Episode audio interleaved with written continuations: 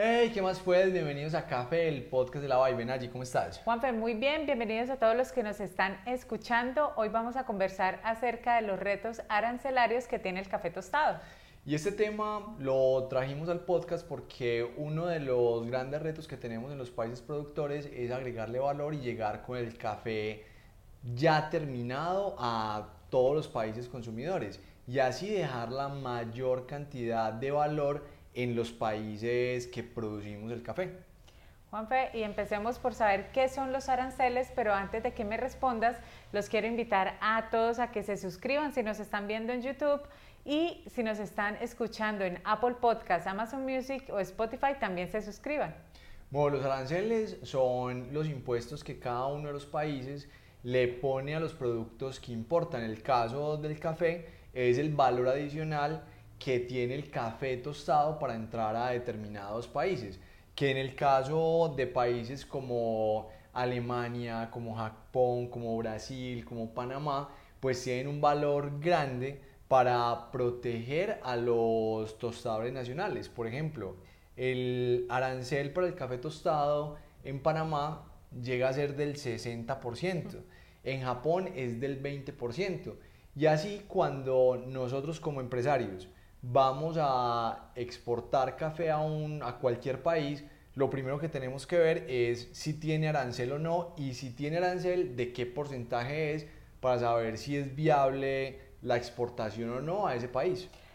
Históricamente uno entendería que los entre países productores hubiese protección de su producto nacional y por eso los aranceles que se presentan son altos entre los países productores cuando estamos pensando en exportar café verde.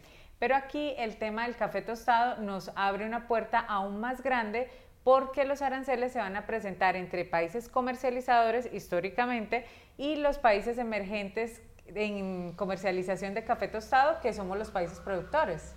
Sí, claro, y hay que entender cuál es la dinámica de los países que consumen café y los que producen.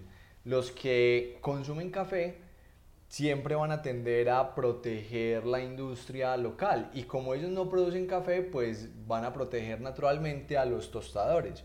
Entonces muchos países en el mundo lo que hacen es, si consumen mucho café, desarrollar la industria de tostado y protegerla ante la entrada de cafés ya tostados y eso es lo que se ha dado en muchos países. Entonces ahora, ¿qué vamos a hacer nosotros como países productores para empezar a conocer el mercado y empezar a identificar oportunidades para nuestro café tostado en las partes del mundo donde no hay aranceles y donde podemos empezar a competir de manera eficiente?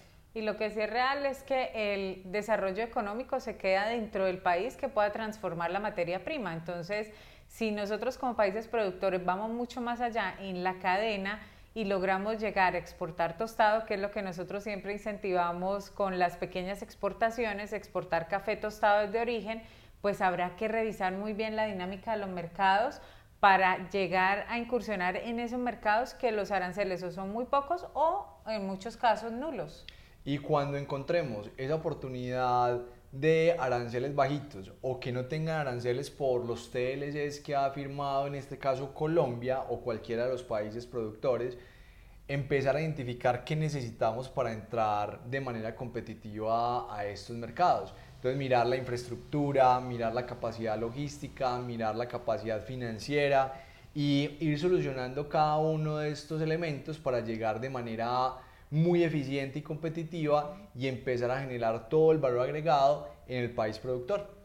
Bueno, esperamos que este episodio les sirva para elevar sus habilidades y para acelerar los resultados de su negocio de café. Recuerden pasar la voz que si no son ustedes, son amigos o familiares que necesitan escuchar la información que a diario compartimos aquí en Café, el podcast de la Vibe. Recuerden que este espacio es de ustedes, pueden hacer todas las preguntas, pueden hacer todos los comentarios. No olviden suscribirse en todas las redes sociales porque nos gusta mucho conversar con ustedes. Y recuerden que cada vez que nos acercamos al cliente final, pues vamos a tener una mayor rentabilidad y una mayor utilidad de nuestros negocios. Y si empezamos a ver las oportunidades del café tostado en todo el mundo, desde el país productor, pues vamos a tener una industria mucho más sostenible y mucho más productiva. Que estén muy bien y que tengan muy felices cafés. Chao.